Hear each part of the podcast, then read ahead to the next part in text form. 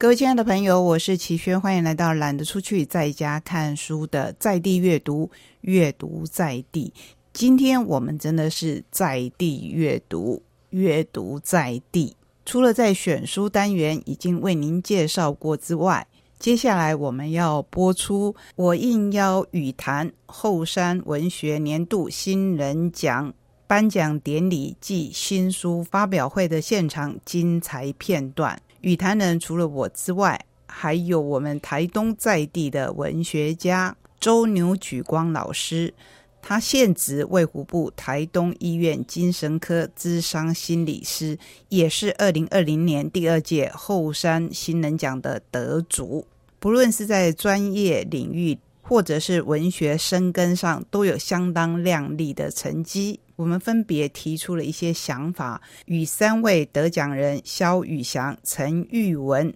及张永全来交换心得。首先，就来听听他们是如何看待自己的创作。谢谢各位来宾，当然欢迎今天的伙伴，还有我们三位新人。其实，在很久很久以前，我有一位学姐，仲红啊，她的诗我非常非常喜欢。比如说，有很多的诗，像是记得，像是写写的诗。诗里面这么说：喜悦的写和自虐的写都一样诚意，刀痕和吻痕一样，悲慢或快乐，宽容或恨，因为在爱中，你都得原谅。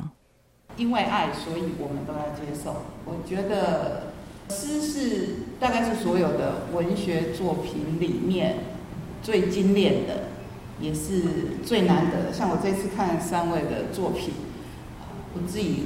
有很多我很喜欢的，等一下再分享。是不是请我们周宇举光老师跟我们讲一下今天的感想？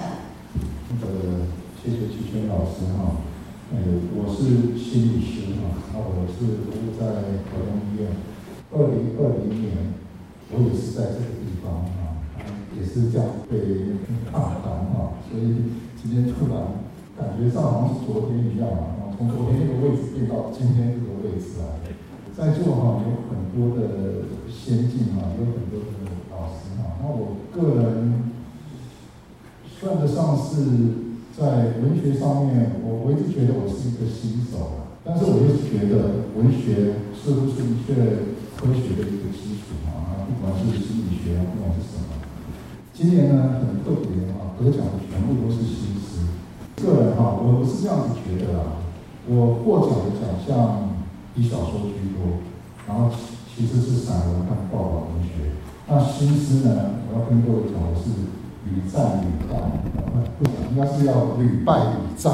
啊！所以，我我真的觉得哈，写诗的人哈，他对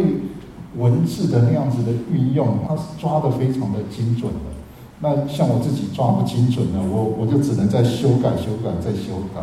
所以今天通知我说啊，来这边做语坛的，其实我是抱着一种学习的这种心情，啊，因为我我个人真的觉得。在诗的这个文体上面呢，这个算是专业的，呃，所以是一种抱持的学习的心情来这边来请教老师啊，还有三位的那个得奖的作者。我们是先请问三位，虽然刚过世的明匡大师曾经在人家问他说：“你写这么多的小说，灵感从哪里来？”明匡大师比较有资格讲话。他就说靠灵感一定会饿死啊！所以我想要请问三位得奖作品，其实我觉得说所谓的灵感，可能是大家对作家这一个行业的一种，有时候我觉得是一种幻想。那其实是我们好像体内有不得不说、不得不写出来的文字。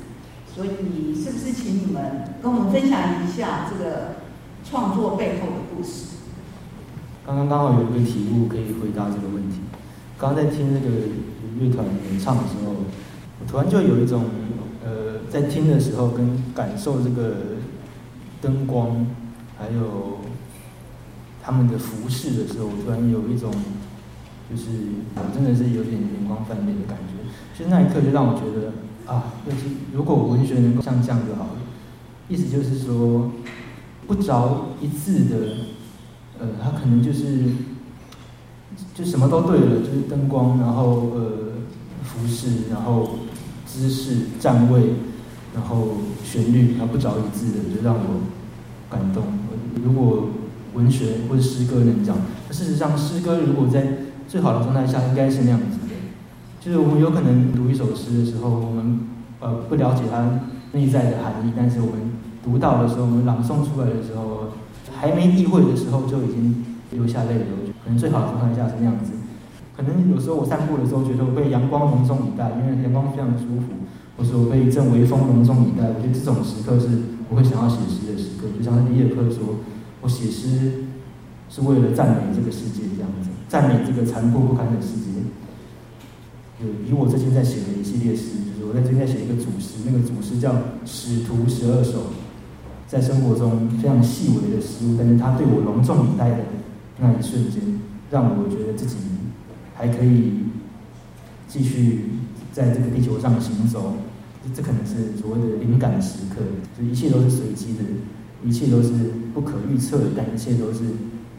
如果我们敞开我的知觉，敞敞开我的心，敞开我的经验，去被隆重，如果我愿意被隆重以待的话，对，这是我的回答。呃，对我来说，我想刚刚宇翔谈到敞开自己的心胸，其实很多的生活中的不管生活事件，或者是你阅读到的作品，都会对我们产生这个影响。那像刚刚齐轩老师提到宋红，啊，就还蛮兴奋，就是。呃，我之前有一个机会在台中待过两三个礼拜，那我发现台中很多优秀的诗人，秀红，包括有一位已经过世，应该叫阮囊，啊，一位南青诗社的诗人，那我就很兴奋，传说的人物就在台中生活，那种感觉。那刚刚这个医生提到他写过报道，写过小说，那我知道花莲作家陈列，他说他写散文的时候不读散文，他读诗跟小说，那所以我觉得。特别刚刚医生比较报道这个文类，那对我来说，我的写作里面诗的创作虽然是虚构的，可是其实它里面有些素材是我透过田野调查过程，我自认为是的在要贴近对方的心灵的过程写下来的产物，所以我觉得或报道文学对我来说是一个产生创作素材的一个方式，但是它只是一个方式而已，就像刚刚。这个就想讲的听音乐的过程，一个洗涤的一个心灵的过程，就像我们读悲剧一样。那我觉得宇翔刚刚说把自己被阳光慎重以待，就是那种心灵的开放，你可能会在写诗过程中有不同的看待世界的角度。我觉得这个是对我来讲是最珍贵的事情。好，谢谢。就像刚刚呃玉文学长说的，其实我的作品的话，也多半都是取材自我的田野调查。当我从我之前在台中呢，来到我们华东地区就学，重新学习文学这块的时候，那我不禁会想说，哎，我有什么东西是跟人家不一样的？那我之前的时候是就读保险金融系，那我有个业界里面的一个专业知识，那我就想，那我不如来试试看去做这东西，因为我当初在做审核，那会接触到非常多的故事。我就想说好，那我去采访这些人，所以我采访了五十多位的核保员以及保险从业人员，借由他们的故事去做转化。那同时，他们有时候也会给我非常多的不同的灵感，是原来这件事情会是这样发生，就是是与我们日常生活会一般感触而不同的。那借由这样的东西去做发展之后，呃，转化成诗，这就变成是一个呃，现在我们看到的作品。我刚才有听到两次，如果没有听错的话，就是听到吴明义老师，这我觉得很重要。遇到一个良师很重要。然后我们其中有一位本身就是良师，我相信他可能可以给更年轻的孩子们，就是继续鼓励。这边我自己看了，我想要趁这个机会跟三位分享我得到很大感动的那个诗句。谢谢。我们的女儿拉着自北京出发的火车，穿过漆黑的隧道，奔驰向少年的港壁，给我们的空间感很大很大。走进你，我们就失去生了。那歌声温柔刀一把，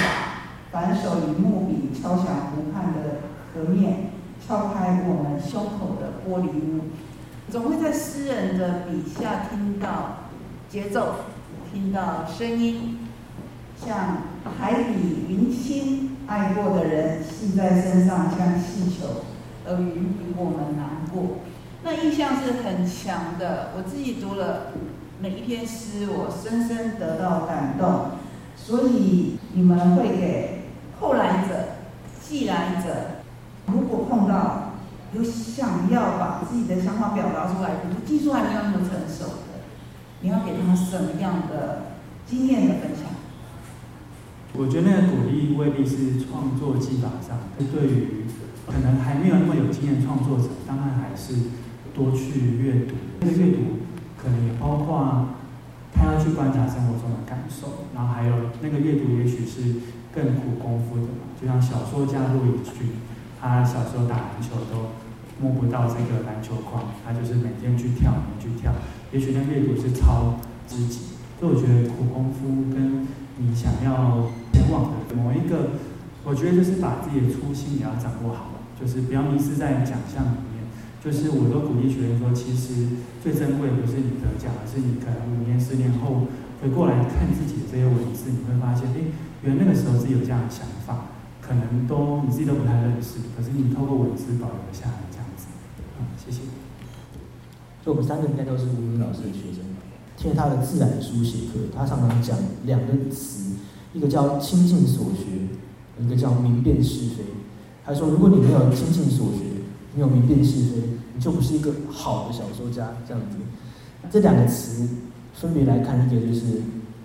第一个亲近所学，就是说我要能够搜罗，尤尤其是现在我们在一个资讯非常发达的一个时代，我们应该能够搜罗所有资料。所以，当我一个主题的时候，我不是去消费这个主题，我应该是要去穷尽这个主题，它的所有的我们内外能看到的各种内内外证，跟它的外部连接的资料，跟它内部本身的它自己实在的资料是长怎样子，而不要去错误引用，啊，也不要去呃刻意渲染这些资料。那明辨是非，就是意思就是在说什么叫技术？技术就是你的心啊。你的心就是最好的技术，就是你怎么看这件事情，然后你非常的透彻的了解到自己的站位、你的立场，然后跟你的综合的你的精神气质跟你的知识系统下，你对这件事情的真实的看法，那这就是最好的技术了，在我看来。对，那大概是这两点是影响我最深，对，所以我写诗的方法也都是，其实是用吴英老师教我写小说的方法在写诗。基本上的了解，那我才能去动笔写这首诗，这样子。那而且是这些了解带给我了一种无可言喻的感动，明辨是非跟亲近所学。那这这两点大概是呃我写诗的主要方法。对于就是创作者或者是说要想要投稿的话，我的一些想法是，反呃，无论如何，不一定是写作，甚至是其他事情也是，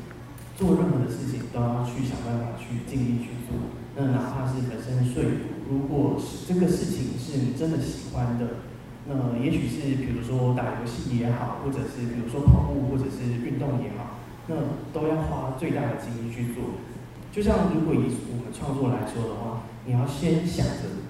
自己去做，那把事情做到最好。那剩下的就像刚刚呃江管长跟我说的，就是后山文学讲会变成我助力，变成我们的后盾，这是后面会给予我们帮助的这样子。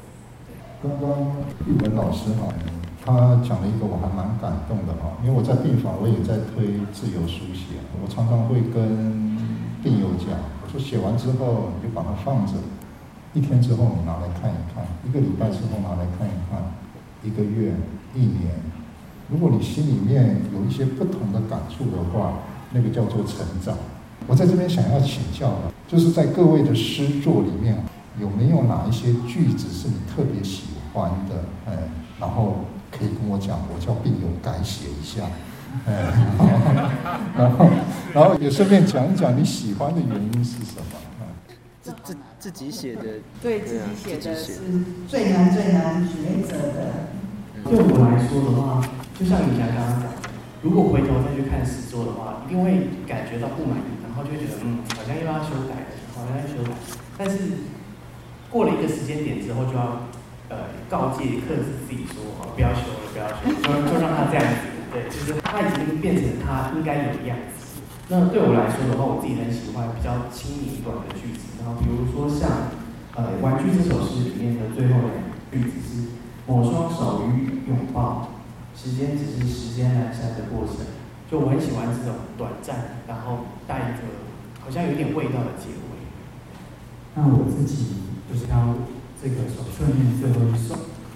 嗯，那因为这是写给那个学校的年轻创作者，那是一首十四行诗，就我我诗里面少数，也不能少数，我是有呃刻意去安排这个节的这个这个段落。那我特别喜欢后面两句，就是还吻甜生活旅人的疲惫，少年梦见海赤裸的青春，因为花中就在海旁边嘛。那因为这趟旅行是想要告诉他们说，其实创作素材应该要走出学校，比如说外面有很多梦想啊，例如说刚刚这个齐轩老师提到这个，该让你成为真正的人。其实花中旁边那个花莲港，或者花中本身就是成为真正的里面的主角去求学，然后去这个学习棒球学校之一。那原来我们学校外面有那么多精彩的历史，那你应该走出去看一看。我天你做梦会梦到你年轻的时候那个很。赤裸的那个真诚的样子。我选的是那个我两两年前的生日的那一天写的诗，就我的手册的第一首的最后一句。那这首诗就是其实写的是一个被困的感觉。这个被困是，在我生日那天，我突然发觉到很孤单。花莲真的是一个很大的地方，那这个空间这么大，然后我自己这么小，我有一种特别有一种漂流的感觉。我有一种我困在一个岛上的感觉。那我最后一句就是：倒地的神木，在我眼中，船已成型。然后我观看的方式改变了，那一件很绝望的事情，一一个颓然倒地的生命体，那它也可以变成可以载我离开，或是航向其他地方的帮助一样。果然，三位是写诗的人，回答的都很言简意赅，切中要害。好，今天我觉得非常的开心。有时候看到年轻人，会觉得说，世界是他们的，未来是他们的。啊，包括今天一起来分享的心理智商师，其实他也是新人。希望可以把你们的想法放在节目当中，随着新书的介绍，随着这个活动的介绍，介绍给大家。最主要当然还要谢谢美学馆。因为给了这么好的机会，给了发表的园地，对一个刚起步的创作者而言，都是最最重要的。我相信今天在场四位都非常有这样的感觉。那也谢谢各位今天让他们有机会跟大家分享这么美丽的想法。谢谢。未来是年轻人的，而年轻人就是我们的未来。今天非常的开心。能在空中跟您分享美好的未来，我们下个礼拜同一时间再会，拜拜。